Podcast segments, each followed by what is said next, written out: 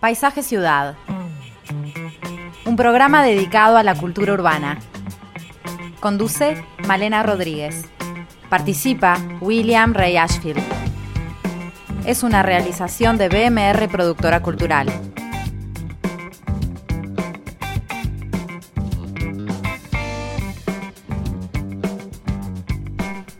Muy buenas tardes, bienvenidos a Paisaje Ciudad. Y hoy vamos a mirar la ciudad a través de los ojos de la literatura, a través de los escritores. Es un ciclo que ya venimos transitando y hoy lo retomamos. Hoy lo retomamos con Felisberto Hernández, este autor tan particular que, bueno, al decir de Ítalo Calvino, por ejemplo, quien prologó la versión italiana de Nadie encendía las lámparas, él lo definió como un escritor que no se parece a nadie, a ninguno de los europeos, a ninguno de los latinoamericanos, un franco tirador que desafía toda clasificación y todo marco, pero se presenta como inconfundible al abrir sus páginas. Y bueno, nos vamos a adentrar en sus páginas, en su mirada sobre la ciudad a través de los recuerdos. Pero antes que nada, vamos a saludar a Willy, ¿cómo andás? ¿Qué tal, Malena? ¿Cómo estás? Muy bien, qué lindo tema este, ¿no? Sí, sobre todo es un bueno, es un autor de mis preferencias, obviamente, eh, y muy rico para el tema en que lo estamos manejando, me parece. Estuve disfrutando mucho el texto que me mandaste, que escribiste hace mucho tiempo, un texto largo, pero muy rico, con esa pone mucho el foco en, en, esa mirada sobre la ciudad.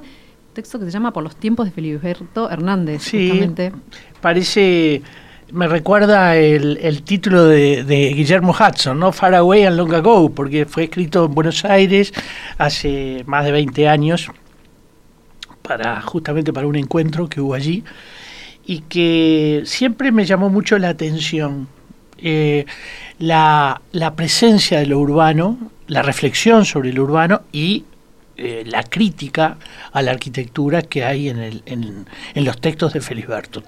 Crítica que a veces es explícita, a veces es mucho más eh, solapada, pero que, pero que está ahí. ¿no? Sin duda era, eh, era un observador de la ciudad. Y era un observador con posición, con posición crítica frente a, muchos cambios que empezaban a darse en la ciudad de aquel entonces. Bueno, y nos vas a hablar justamente de esto. Sí, vamos a hablar precisamente de, de Felisberto Hernández, reconociendo que en su literatura hay sin duda un Montevideo muy interesante, Montevideo de cambios, como es el Montevideo de mediados eh, del siglo XX, marcado en su literatura por espacios de nostalgia y eh, pasados perdidos, pero también de pequeños pueblos, pueblos silenciosos del interior del Uruguay, definidos por cierto ambiente crepuscular eh, que eh, Feliberto va a recoger en sus tiempos de gira y espectáculo, porque, como todos sabemos, era músico, un músico que operaba muchas veces en el cine, mm, agregando música a aquel cine mudo. Y, él va en, ese recorrido por el interior, eh, recogiendo también muchas apreciaciones ciertas notas interesantes sobre ciudades que no menciona demasiado cuáles son, o, pueblos del interior del país que no menciona cuáles son. En su obra Por los tiempos de Clemente Collin, cuento largo o novela corta, no lo sé, eh, es que mm, Feliberto va a encontrar en el ambiente urbano del Prado y más precisamente de su Atahualpa natal específicas referencias a un tiempo que parece haber quedado atrás, que tiene una cierta melancolía de ciudad. Por eso también otros cuentos de Felisberto con su escenario eh, en casas de cierto porte o en quintas, nos las imaginamos también en, ámbitos urbanos análogos, en el Prado, por ejemplo, eh, áreas arboladas, esponjosas, con espacios, espaciosos jardines es decir, en lugares de la ciudad donde ésta es menos densa, menos ruidosa y conflictiva, donde el tiempo transcurre en alguna medida más lentamente. En definitiva, en aquellos barrios de la ciudad donde la ciudad es menos ciudad, donde la ciudad es menos urbana, podríamos decir. Hay algunos cuentos donde el desarrollo se da en el centro de la ciudad, pero son muy pocos en general. También podríamos pensar que en Felisberto no solo se identifica un cierto antiurbanismo, sino también un, contundente rechazo a los cambios que la ciudad moderna iba imponiendo entonces, quizás por un crecimiento del tráfico, por cambios en la arquitectura. ¿Cómo eran esos cambios en esa época? Sí, bueno, eh, a ver, la, la, calle empieza a ganar una dinámica, evidentemente, con la presencia del automóvil. Otros poetas, escritores, le cantarán justamente a esa modernidad eh, transformadora, dinámica, que se está dando en aquel momento, pero no es el caso de Felisberto. ¿no? Felisberto está buscando otros, otros ámbitos es un autor moderno, bueno, sobre esto vamos a hablar con la invitada de hoy. Nuestra invitada de hoy es Marínez de Torres. Exactamente. Que es, bueno, especialista en estos temas. Ya vamos a, presentarla bien. Flamante grado 5 del Departamento de Ciencias Humanas y Sociales de la Facultad de Comunicación. Pero ya, ya vamos a, a presentarla después del corte. Y decíamos, es un escritor innovador, nuevo, con una literatura muy fresca, muy, muy diferente, tal como apreciaba Italo Calvino en ese corto texto que leíste. Eh, pero sin embargo, su mirada sobre, sobre las transformaciones que se están dando en la ciudad no son eh, la de un, eh, podríamos decir, un, actor comprometido con la modernidad, etcétera. Pero sí lo es su obra, que es lo importante. hay un explícito rechazo por la arquitectura moderna, eh, que identifica como lugares habitados por gente de gusto nuevo, dice. ¿no? ¿Cómo vincula ¿no? a la gente con la arquitectura? Sí, eso es una constante. Hay casi que eh, tipos humanos en una relación muy directa con tipos edilicios. Eh, y que para él esas arquitecturas nuevas quiebran la armonía de las viejas quintas. Dice concretamente, en aquellos lugares, por los tiempos de Clemente Collins, dice, hay muchas quintas Ahora muchas de ellas están fragmentadas.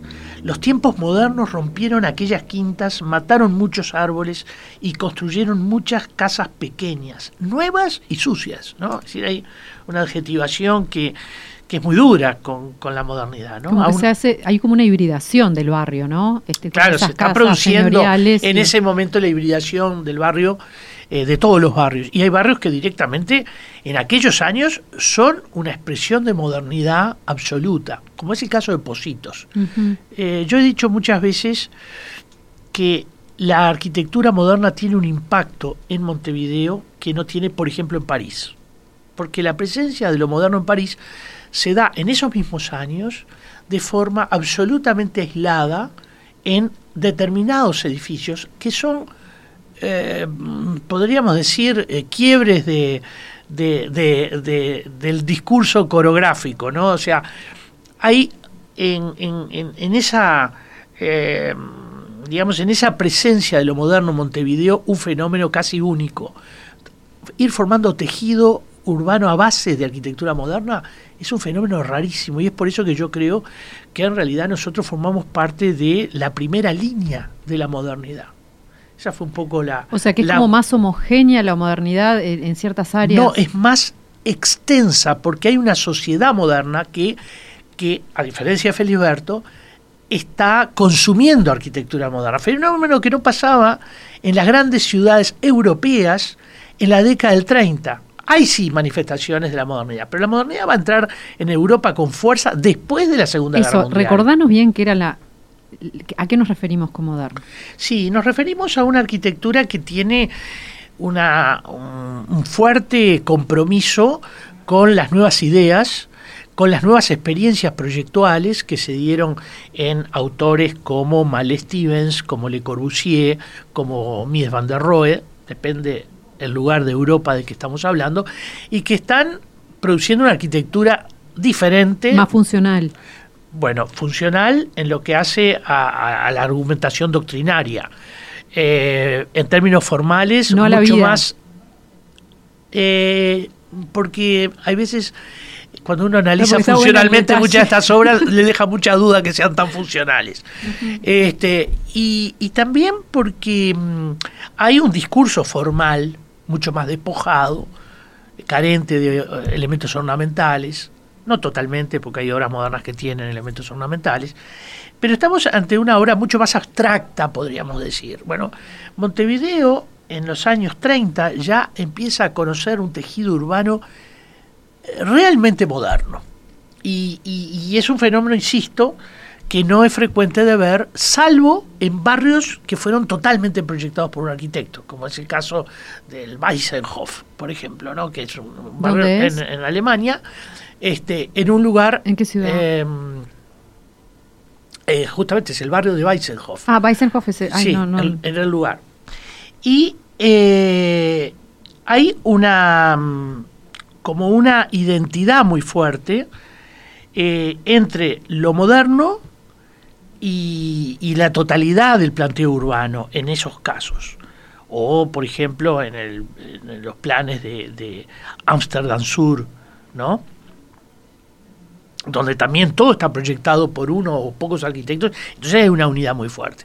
Pero la ciudad, el tejido histórico de la ciudad, de París, de Berlín, de Madrid, no tienen la presencia contundente que la arquitectura moderna va a tener en el caso es más intercalada, ¿no? Está eh, claro, y muy perdida. No solo intercalada, sino, sino muy perdida.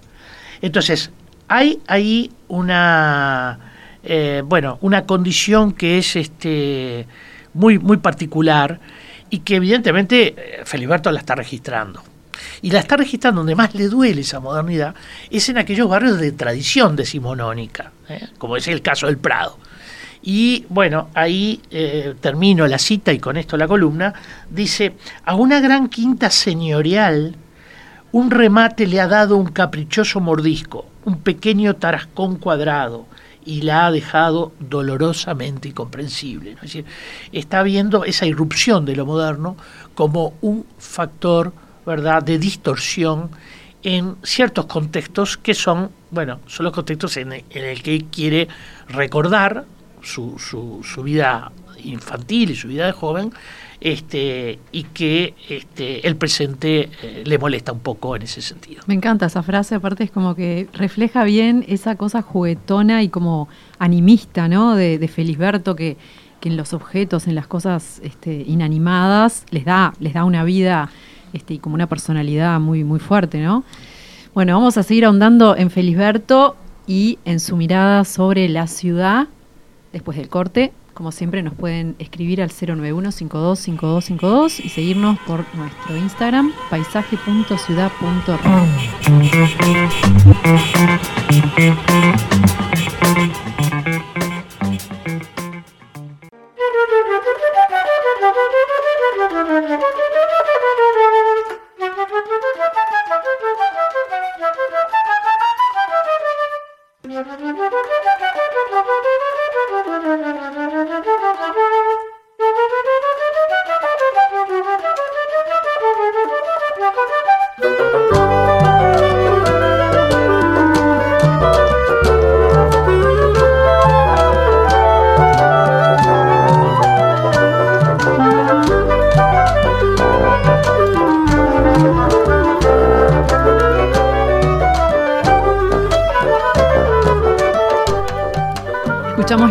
tontos de Gonzalo Neira, nominado Mejor Álbum de Jazz en los premios Graffiti. Y ya estamos junto a Marinés de Torres, es docente e investigadora de la Universidad de la República, magíster en estudios culturales y doctora en literatura y cultura latinoamericana por la Universidad, por la Universidad de Pittsburgh. Con un, ella tiene un trabajo con una fuerte impronta interdisciplinaria. Flamante grado 5 del Departamento de Ciencias Humanas y Sociales de la Facultad de Comunicación. Bienvenida. ¿Cómo estás, Marinés? Muchas gracias, Malena y Willy. Un gusto estar aquí de nuevo este, con ustedes. Bueno, divino hablar de este tema, hablar de Felisberto. ¿Cuál crees tú que es el lugar que ocupa Felisberto en la literatura uruguaya en el momento en que vivió y en la actualidad? Bueno, eh, pienso que en el, en el, momento en que vivió era, digamos, este, no es que no es que fuera desconocido, no es que fuera desconocido ni mucho menos, pero sin duda formó parte de esa generación de los raros eh, no tuvo, digamos, el reconocimiento que fue ganando este, después progresivamente y que, y que ocupa aún hoy. Siempre en ese, eh, con ese carácter de extraño y además este, yo pensaba cuando Willy decía, y yo concuerdo, que es un autor eh, muy fructífero para analizar temas relacionados con lo urbano y la ciudad. Sin embargo, eh, la crítica en general lo ha analizado desde otras perspectivas que son igualmente interesantes, pero que tienen que ver más que nada con bueno, con su estilo, con la vinculación este, con lo fantástico, con las vanguardias, eh, pero creo que Felisberto trasciende, rompe todas las categorías, digamos, en ese sentido, ¿no? Este, eh, entonces creo que es, es un autor que es, estudiado en Estados Unidos, Francia, a, nivel internacional, eh, y que quizá eh, merecería, desde mi punto de vista, porque yo también soy una gran fanática de, la literatura de Felisberto, merecería aún más reconocimiento del que tiene, porque de alguna manera el proceso de canonización, como no quedó incluido en los eh, las, generaciones, en los estudios de generaciones, o en los este, o, tenía una, una mm, eh, a pesar de que él frecuentaba los, círculos literarios y este, lo vemos incluso, yo releía esta mañana las dedicatorias a Maglio, a gente de su generación, tenía gran contacto con, este, pero sin embargo, digamos como un perfil bajo, podríamos decir, este, y, y en realidad en su momento era como, había gente muy importante que lo reconocía,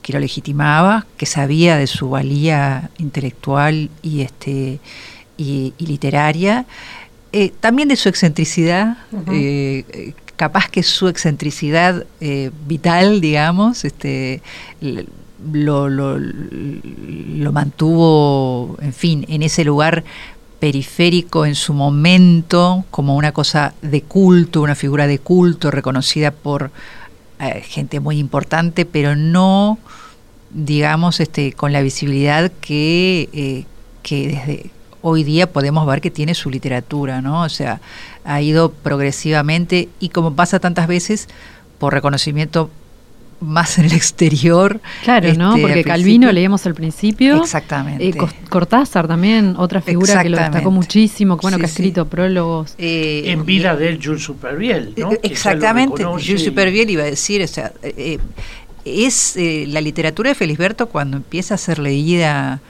eh, fuera de Uruguay eh, y empieza a correrse la voz, digamos, eh, y figuras de la talla de las que hemos mencionado, por solo dar un ejemplo, le dan relevancia, este, bueno, ya lo, lo, lo colocan, digamos, en otra perspectiva. Yo pienso que es una, una figura clave, para mí es entrañable además, inclasificable. Yo pensaba esta mañana releyendo textos que cómo es posible que releyendo algunos textos, a mí me provoque asociaciones, puede ser sencillamente mi locura, ¿no? Pero me provoque asociaciones que tienen que ver con Proust, por un lado, y que tienen que ver con Fernando Cabrera, por otro, por ejemplo. También estoy mencionando dos autores que me gustan mucho, este, por distintas razones, pero, pero bueno, para el estudio de, lo urbano este, eh, es, es, también muy importante y quizás una mirada que ha sido menos transitada eh, quizá porque, como digo, los estudios se han centrado más en, en, otros aspectos y sobre todo en, esa, en ese carácter de, su escritura y, su estilo único, casi diríamos. Tan musical, ¿no? Porque eso es importante. Claro. cómo influye a veces la música en los autores. Estoy pensando en Ida Vitale, por ejemplo, que también tiene una fuerte... Eh, si bien ella no es música, estudió y, y hay una asociación. ¿Y cómo, cómo pesa en su manera de crear y de usar las palabras. Sí, sí. Eh, sí puede ser. Yo creo que la música está presente más que nada, este, bueno, a través de, lo que mencionaba Willy, esa larga trayectoria que él tuvo como pianista. Recordemos que en la época del, cine mudo, silente, este, bueno, una, una de las formas que tenían los artistas de ganarse la vida era tocar el piano mientras se proyectaba la película, porque una película muda, o sea, bueno, había que poner un poco más de, movimiento. Y eso hizo Felisberto durante muchísimos años. También este, quizá por eso, ese, lo cual lo llevaba... Pero no lo percibís en la, en la escritura de esa música. Eh, yo diría que mm, no musicalidad en el sentido tradicional que le damos por lo menos en los estudios literarios a literatura, este, cuando decimos, yo qué sé, como esa sonoridad eh, que de alguna manera podemos avisorar, porque Felisberto nos está siempre como sorprendiendo, porque incluso, incluso al igual que por ejemplo eh, Art, eh, en Argentina. Mucha gente dice, él escribe mal, en su momento decían, escribe mal. Sí, yo me imagino este, que, que, esas críticas, aunque no recuerdo haber leído nunca una mm. crítica de este tipo, eh, parecen razonables incluso si se la toma el tiempo, que son formas de escribir que no eran usuales en los escritores. Claro, además cambia de registro porque de pronto igual dice, yo que sé, está hablando en un registro, digamos, clase media, neutro, y, pone un, galicismo o, dice, ¿para qué vas a hacer? O sea, eh, nos descoloca. Entonces, en ese sentido, yo por lo menos siempre asocio más como el, término musicalidad con algo como justamente más previsible y es como que yo siento que siempre, eh, tanto por, por, por, las ideas, digamos, y la, la, la propia trama, este, como por las palabras nos desconcierta, porque eh, las propias observaciones que hace generalmente esa mirada, que es una mirada eh, que por más que sea de un adulto es siempre una mirada infantil, este, bueno, siempre está como desconcertándonos porque es una, mirada de como de un niño ávido, que es ese niño que, que, bueno, que comienza en por los tiempos de Clemente Colling, que para mí, este, para, para nuestro tema de hoy, es justamente uno de los de los de los textos este, fundamentales. fundamentales no y este él va un poco a su infancia a su barrio Atahualpa no exactamente. sí. Ese, ese, es el lugar del ese es el escenario ese es el escenario pero vos sabés que yo hoy recorría justamente este eh, el texto y, veía que pensándolo desde esta perspectiva de la, de la propuesta de la convocatoria de hoy entonces yo decía bueno eh, empecé a anotar, ¿verdad?, los lugares que, que él, las, este, como tú muy bien señalaste, en general la narrativa de Felisberto no abunda, salvo por los tiempos de Clemente Colling, en identificaciones que nosotros podamos hacer fácilmente, ¿verdad? Los pueblos son aquellos pueblos anónimos, ¿verdad? Es decir, no hay, este, eh, en cambio aquí sí, ¿no? Aquí yo, mira, bueno, obviamente Atahualpa está allí, pero desde el comienzo, ¿no? Bueno, la calle Suárez, la calle Asensio, la calle Gil, este, la calle Gil es una calle que, ahí aparece porque ahí además es la casa de las longevas, ¿verdad? Pero después este, aparecen eh, también, bueno, el Hospital Pasteur, que es donde muere este Clemente Colling, ¿verdad? el ejército de salvación, que es donde, donde este, eh, eh, llevan los muebles de Clemente Colling, el Instituto Verdi menciona en uno de los conciertos, ¿verdad? que, que, él va este, a escuchar a Feliberto en el Instituto Verdi. Pero además de todas estas calles hay dos cosas más que me parece que, que son interesantes. En primer lugar, que este, la que tiene que ver o sea, tiene que ver con la ciudad, pero desde el punto de vista arquitectónico, como tú muy bien señalaste en esa cita, Willy, que es como clave, ¿no? Esa cita del mordisco que le da, ¿verdad? mordisco Este, pero hay, em, hay una serie de, desde el punto de vista de, de una lectura presente, nosotros podemos, a través de, las páginas de Clemente Colling, evocar un mundo eh, que muy precisamente nos lleva a un tipo de arquitectura, y ahí vos podrás este, desarrollar, eh, como muy eh, típico de un momento y, y, que son palabras que yo eh, presumo que quizá mis hijas no conocen, ¿verdad? Por ejemplo, estoy eh, tomé nota aquí de algunas cosas, por ejemplo, la Casa de las Longevas, que es donde conoce a Clemente Colling, ¿no? Entonces, bueno, empieza por la cerca de ladrillo, porque además es como, yo pienso ahí... Las longevas eran las hermanas, ¿no? De claro, Clemente Colling. Las, eh, no las hermanas de Clemente Colling, al que llaman el nene, pero es la, casa de donde, él conoce. Mm. este y, y entonces... Donde vive Clemente Colling. Este, yo pensaba, acá hay también, digo, porque él también, mientras tocaba el piano, también miraría, porque hay una mirada como cinematográfica, ¿no? Se viene de las calles de afuera y se va eh, llegando cada vez más, internando más en la casa. Entonces empieza con la cerca de ladrillo, sigue con el gallinero de tejido de alambre blanqueado. La idea, ahora yo te digo, vos, vos ahí retomás, porque estas cosas, tener un gallinero, ¿verdad? Que era, era o sea, Sí, frecuente el gallinero y hoy es impensable. Claro, por eso digo, después este casa con muchas ventanas que dan a la calle Gil, el interior, el zaguán, eh, Zaguán es una palabra muy. O sea, yo recuerdo a mi abuela cant- contándome que exactamente. embargo, hoy con- tienen, con su muchas casas zaguán. tienen zaguán. Claro, ¿no? Claro. Por ejemplo, todas las casas que vemos en la calle Canelones tienen un corredor de ingreso, ¿verdad? Que hacia la izquierda y hacia la derecha hay habitaciones y se ingresa después al patio. Eso es el zaguán, ese espacio intermediador fundamental entre el adentro y el afuera, digamos. Claro. Entonces, fíjate, va, está el gallinero, ¿no? La casa, con- el zaguán, las losas a cuadros blancos y negros. Muy frecuentes. Muy desde tiempos coloniales. incluso. ¿verdad? Este, Damero. La cancel, que es otra palabra, Sí. yo me acuerdo siempre, la puerta que cancel. es, vamos a cerrada. aclarar, la que separa el zaguán propiamente del interior, porque la puerta de madera gruesa, pesada, quedaba abierta todo el día. La que filtraba realmente era la puerta cancel. Claro. Y esa puerta se cerraba a la noche, la Claro. de madera, ¿no? Claro. Para la seguridad más absoluta. Claro. Este, bueno, después las plantas del patio y la salita. La palabra también, la salita, Sí, claro. ¿verdad? Es como, eh, so- so- porque son palabras que todas nos, pero nos remiten a un, a un tipo de vivienda, Willy. Y a una vos tenés. interioridad Y muy a una especial. interioridad, ¿no?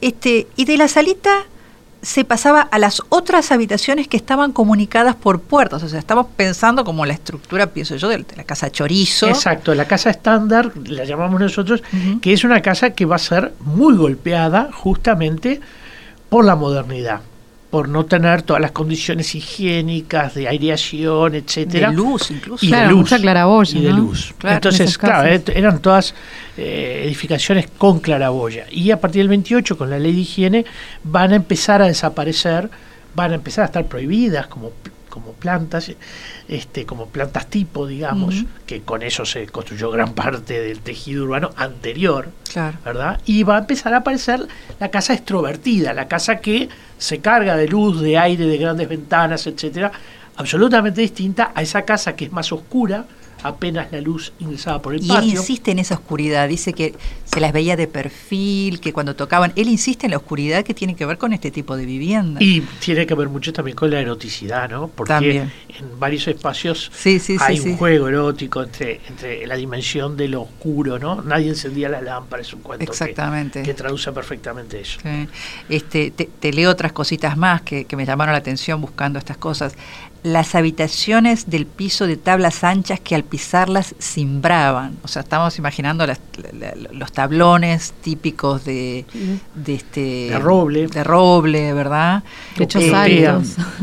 Sí, ¿no? sí, o sea, y, y, y bueno, y, y- y finalmente esto nos lleva a la- a la- al, al- al encuentro con los personajes, pero es como si, yo digo, bueno, como si hubiera, podríamos pensar en cierto modo cinematográfica, ¿no? De una, de una, un, un plano se va viene, acercando. se va acercando, acercando, acercando, y llega a la casa donde los seres humanos y los objetos comparten como el mismo estatus, porque como para él las patas de las sillas Sí, son como tan reinos, claro, son tan importantes como las longevas y después la muñeca alta y delgada, dice por ejemplo, que, que tenían, este, Parecería en fin. como que hay siempre eh, una cuestión bastante frecuente en la literatura de Felisberto, es que hay una cosificación de lo humano muchas veces. ¿no? Detalles en la descripción de una rodilla, por ejemplo, Sí, que automáticamente queda comparada con una cosa. sí. Y hay también una humanización de la cosa, ¿no? O sea, Claro. del objeto.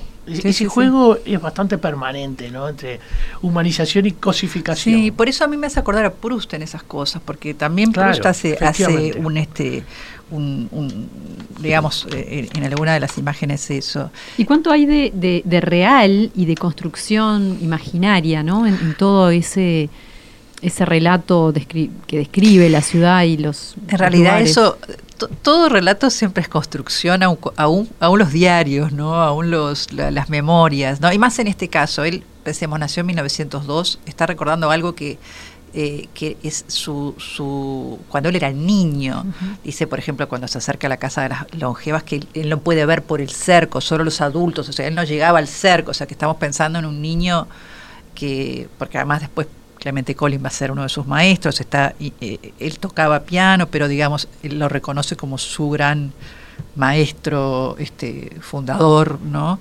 Eh, entonces, en este caso hay, hay una, cuestión biográfica identificable, eh, pero obviamente todo pasa por el tamiz de la construcción de su lenguaje y además como, como este, el tema de la memoria, del tiempo y sobre todo esa mirada de niño que, hace asociaciones inéditas, de ahí también la asociación con la, o sea, la obvia eh, asociación con las vanguardias, de la juxtaposición de cosas, pero que, en él está formulado de una manera tal que realmente queda como, como o sea, eh, eh, carece de la artificiosidad que en algunas facturas literarias de las vanguardias encontramos exhibida incluso como una, como una virtud y que, tiene calidad artística, ¿no? O sea, la exhibición de la, de la, de la máquina. Y, en el caso de él, de, la máquina, digo, de la, factura técnica, en el caso de él, eh, logra conjugar esa mirada extraña,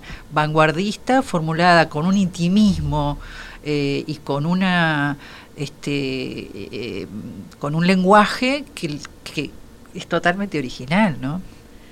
Hacemos una pequeña pausa, ¿les parece? Seguimos hablando con Marinés de Torres en unos minutos.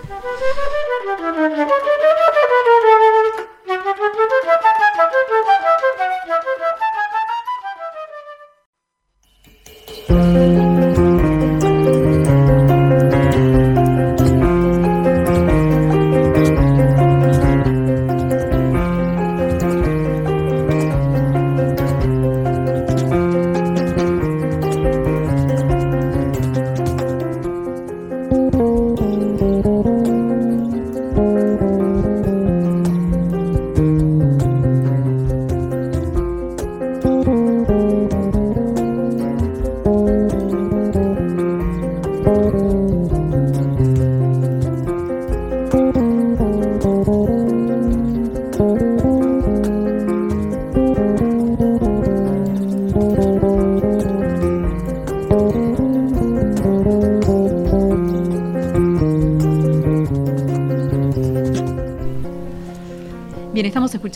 Del disco Otro Camino de Antonio Restucia, nominado a Mejor Álbum de Jazz en los premios Graffiti. Ayer se conocieron 14 de los ganadores, 14 eh, ganadores de los 48 que va a haber este, en distintas eh, ceremonias. La de ayer eh, fue en el Politeama de Canelones, luego va a haber en el Teatro Machio y en el Auditorio del Sodre, pero esas dos van a ser el 5 y el 18 de octubre.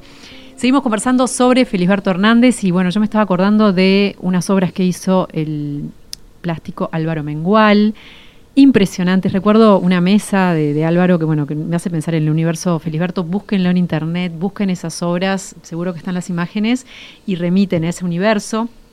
Bueno, seguimos hablando sobre la ciudad en su obra. Y Marinés eh, de Torres, contanos dónde se ve la ciudad en la obra de él. Bueno, este, uy, eh, en, muchos lugares hemos hablado de, este, la mención a algunas calles, ¿verdad? Específicas, como todo tiene lugar, eh, eh, sobre todo en, por los tiempos de Clemente Collin, ahí en, en, Atahualpa y en, pero también en la zona, este, por ejemplo, de Minas entre Asunción y Lima. Claro, esa zona ¿verdad? Esa zona. Entonces, hay por un lado una mención a las calles, a las distintas calles, esa es una presencia de la ciudad, este, que está específicamente desarrollada más en concreto en por los tiempos de Clemente Collin. Después está eh, la, mención a, los, a lo arquitectónico, a las, a las casas, que incluso y a los edificios, y, yo repasaba muchos de los títulos. Hay muchos títulos que, remiten a una construcción. Por ejemplo, eh, La casa de Irene, La casa inundada, El convento, eh, en fin. La casa amarilla. La casa amarilla. La casa nueva. Claro, hay, o sea, la figura de la casa o de, o de, o de el convento, es decir, pero de una construcción edilicia eh, es, frecuente en Felisberto. Para él la escenografía era importante, ¿no? ¿Cómo? Eh, el contexto físico como, escenografía. Claro, claro. Sí, sí, porque hay todo como una cosa de, de, sí, de escenografía Tal vez su vínculo con ese, el ese, ritual que trabaja también José Pedro Díaz. Este, Yo creo que hay una, una cuestión también escalar en, en Felisberto, ¿no? Parecería como que algunas arquitecturas pierden la condición o la escala propia de la arquitectura para, para adquirir una escala de carácter urbano. Y esto se ve muy bien en la casa inundada. La casa inundada es una casa enorme donde su dueña eh, pasea en una embarcación, donde Felisberto justamente juega ese papel fundamental casi de gondolero. Y esto nos hace suponer que los canales son calles y que por lo tanto la casa tiene mucho también del laberinto.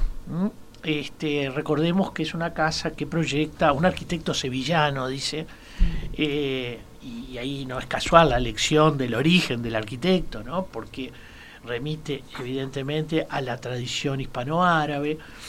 Y, y bueno, hay, uno también podría pensar por momentos que se trata de una verdadera Venecia, una pequeña Venecia dentro de la ciudad.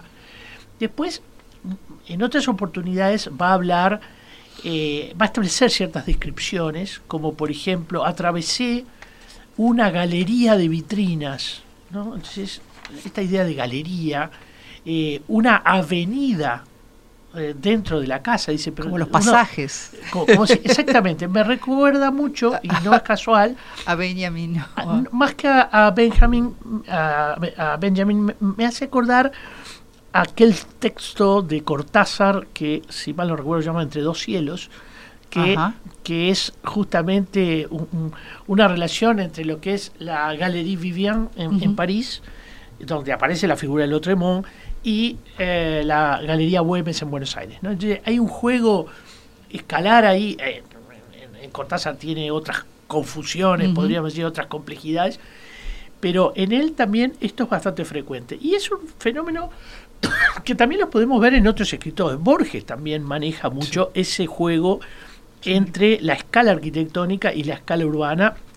Bueno, en la Biblioteca de Babel y en una cantidad de, en el Congreso, en muchos textos donde uno se da cuenta que está en un interior arquitectónico, pero al mismo tiempo está en el interior de una ciudad. Y hay un transitar, ¿no? Hay un movimiento, que eso es importante también. Eso que vos decís, Marena, es para mí era, era justamente el, tercer elemento que quería traer este, eh, a colación y que tiene que ver con la referencia a los medios de transporte eh, en esta ciudad que justamente, bueno, el tranvía para él es la velocidad ¿verdad? Cómo se sentía en aquel momento, porque la experiencia de la velocidad, que hoy día para nosotros sería... Hoy vivimos otra velocidad. Hoy vivimos otra velocidad.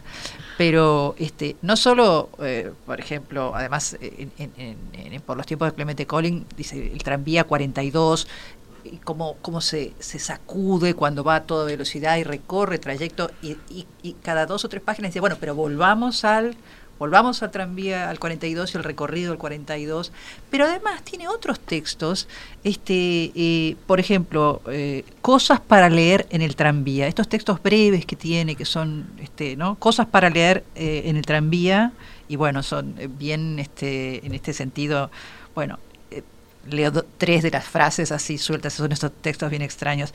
El diablo está especialísimamente en los buenos, los santos están en sus tareas, los ángeles han volado demasiado alto, los escritores están casi siempre en sus, escritores, en sus escritorios, pero lo interesante es que le llame cosas para leer en el tranvía que nos recuerda también este eh, eh, el título de, poemas eh, de poemarios vanguardistas verdad este, Exacto, que, tenían que tenía que ver con esta con esta idea también de, prácticas de lectura en el transporte que después se volvió y después dejó de serlo una costumbre, ¿verdad? Que hoy Hoy se lee el celular.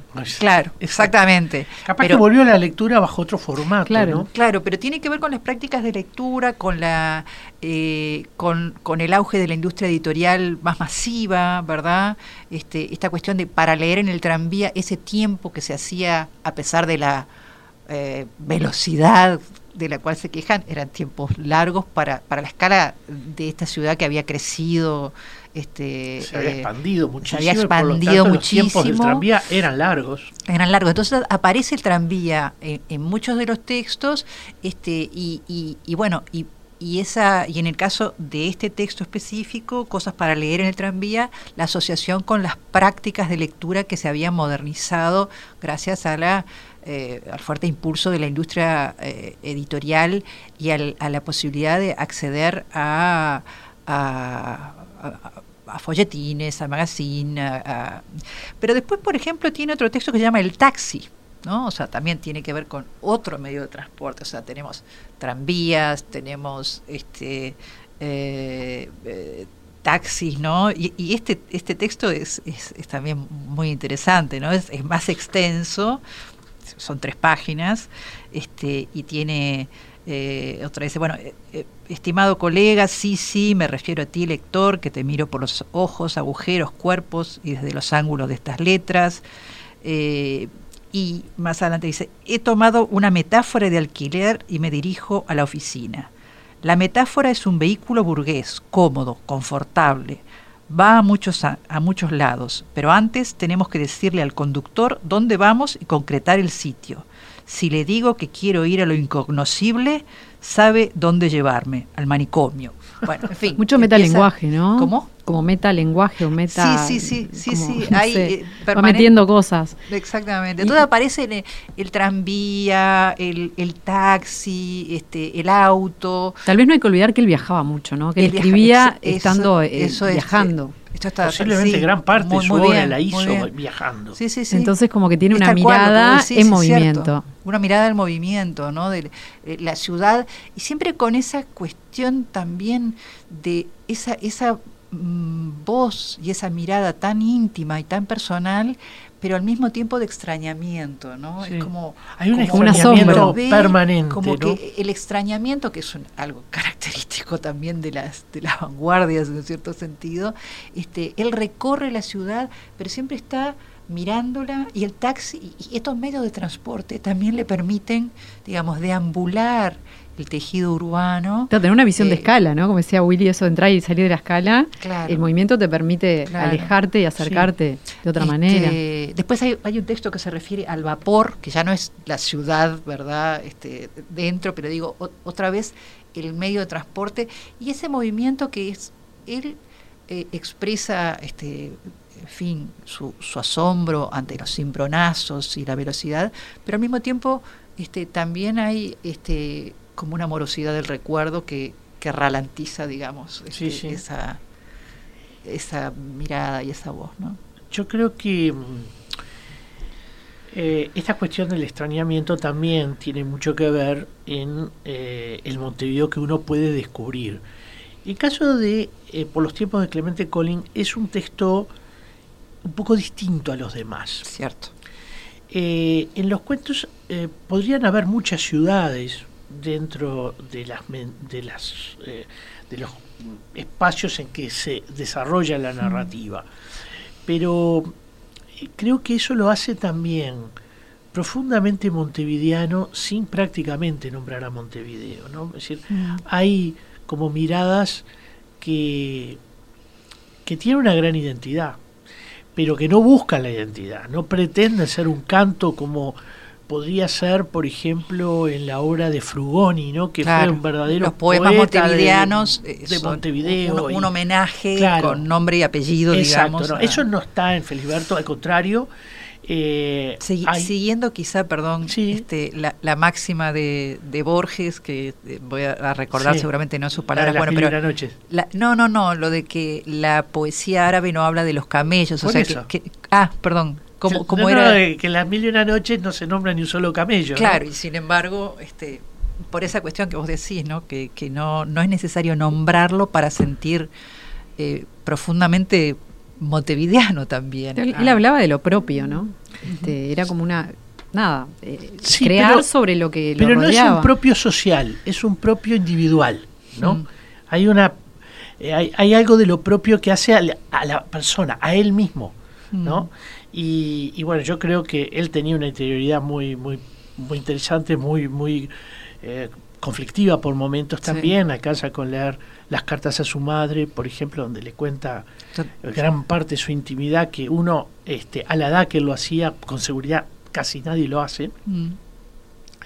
eh, tiene una relación este con cinco parejas verdad este que- Declaradas, digamos. declaradas Y una relación con voluptuosa con, la comida también. ¿no? También. sí Eso- también y por supuesto que con eh, digamos con, con ese con esa eh, propia interioridad que está observando el espacio, que está observando el contexto y donde, bueno, este, por eso digo, Montevideo se vuelve bien interesante Mm.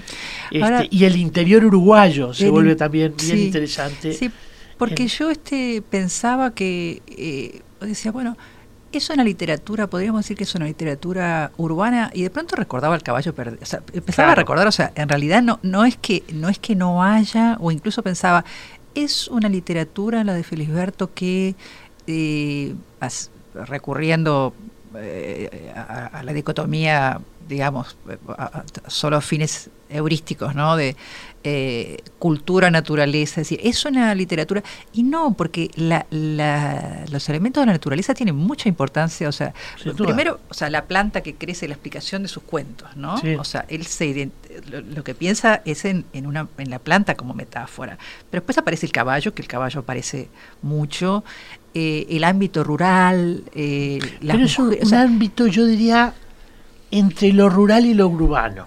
Es un Sí. ámbito que juega mucho. Yo por eso creo que hay partes de la ciudad que él evoca más, mm, porque tienen esa cosa de no ciudad y Mm. tienen a su vez esa cosa de no campo, ¿no? mm. O sea que te pones a pensar y un- una ciudad del interior tiene un, un fuerte componente rural, de alguna manera, porque por más que en sea una aquella ciudad, época, ¿no? Y, y, y si y hay de- barrios de Montevideo que también lo tenían. Más que eran como quintas, o sea que tienen Claro. un vínculo con la tierra muy diferente al centro de la ciudad. Entonces sí. son lugares que no son estrictamente urbanos, sino serían, no sé, semi-urbanos o de la, la Sí, sí, periferia. Sí, pero eh, y además en, en, en aquel, en aquel momento todavía más estaba, este, me parece que esta ciudad que crece y que se, se expande, pero al mismo tiempo me parece que era, era como todavía más, más indefinido, ¿no?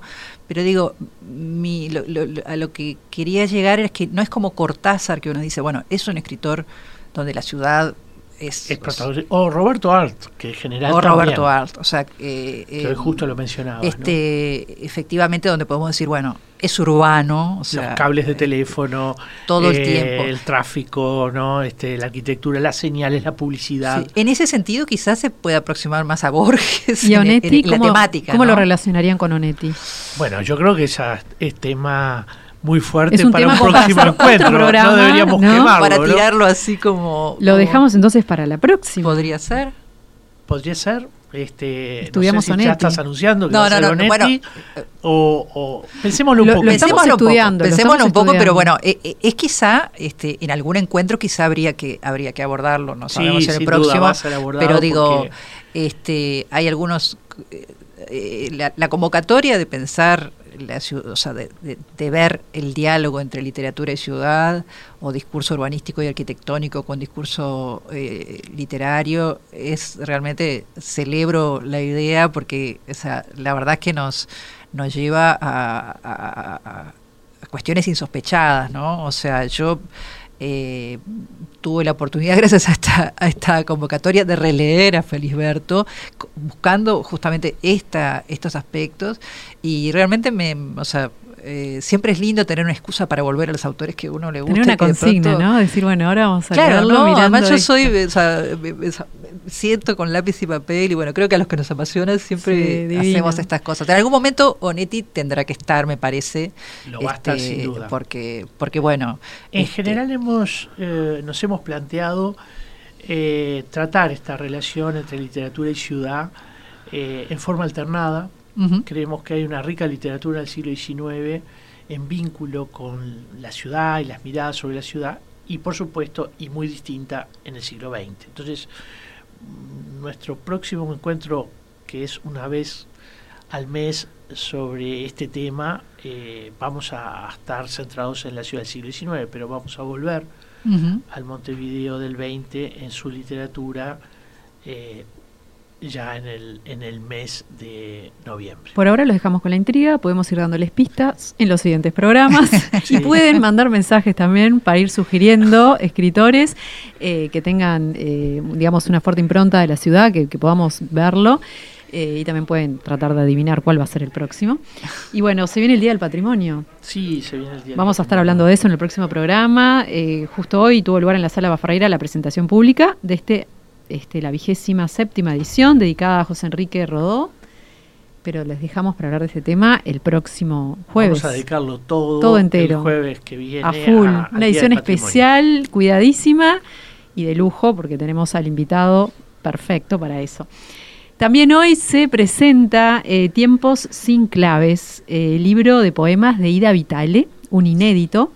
Ella con sus 96 años Muy sigue publicando. Bueno, esta presentación va a ser en el Museo Nacional de Artes Visuales, en el Parque Rodó, eh, a las 19 y 30 horas. Así que, bueno, no se lo pierdan, no se pierdan a Ida con su poesía. Y bueno, tal vez algún día también podemos hablar de Ida y su visión de Montevideo. Ella tiene mucho sobre los animales, sobre las plantas, mm, ¿no? Mm. Eh, Quizá este, podríamos hablar de, de, Ida y su visión de México con su con su visión de ciudad con su visión de ciudad con este me encanta, eh, vamos a invitarla. Eh, bueno, ya está. están las, eh, yo no lo he leído todavía, reconozco, este Shakespeare, Shakespeare, no Shakespeare sé, Palace. Shakespeare Palace. Sí, sí, sí que es este el nombre este, con el con el cual eh, sí cuenta su peripecia en México. entonces imagino que allí este debe haber también una hay imágenes una fuerte impronta urbana sí sí porque vivía en un lugar muy particular y, bueno hay mucha referencia y bueno y además eh, este eh, Ciudad de México que bueno es ahí y ahí ya también este eh, imagino que acá el, catedrático y arquitecto tiene mucho, o sea, estamos frente a una de las ciudades este una ciudad en la que sí no nos podríamos imaginar a Felisberto. No, pobre Felisberto este, estaría totalmente, o sea, eh, eh, sí, sí, yo realmente siento eso, este, que, que Felisberto además es, yo, este, digo, me, me, me, siempre le digo también a mis estudiantes, eh, eh, me, reconozco que voy a ser este, eh, montevideana de corazón, yo qué sé, decir, porque reconozco y siempre trato de aprender y de ver, pero digo, y Felisberto es este, uno de los autores que uno siente yo personalmente lo siento, creo que, o sea, como muy montevideano, a pesar de todo lo que dijimos que también aparece, este, pero como Montevideo quizá en esa época también tenía mucho de pueblo del interior al mismo tiempo, los pueblos del interior y Montevideo se, se unen, ¿no? Más bien. Bueno, Marines, muchísimas gracias. Gracias a ustedes. Divina charla. Nos estamos viendo el próximo jueves aquí en Paisaje Ciudad. Que pase muy bien. Adiós. Chao, chao. Paisaje Ciudad. Un programa dedicado a la cultura urbana. Conduce Malena Rodríguez. Participa William Ray Ashfield. Todos los jueves a las 14 horas con repetición a las 21. En Radio Mundo 1170 AM.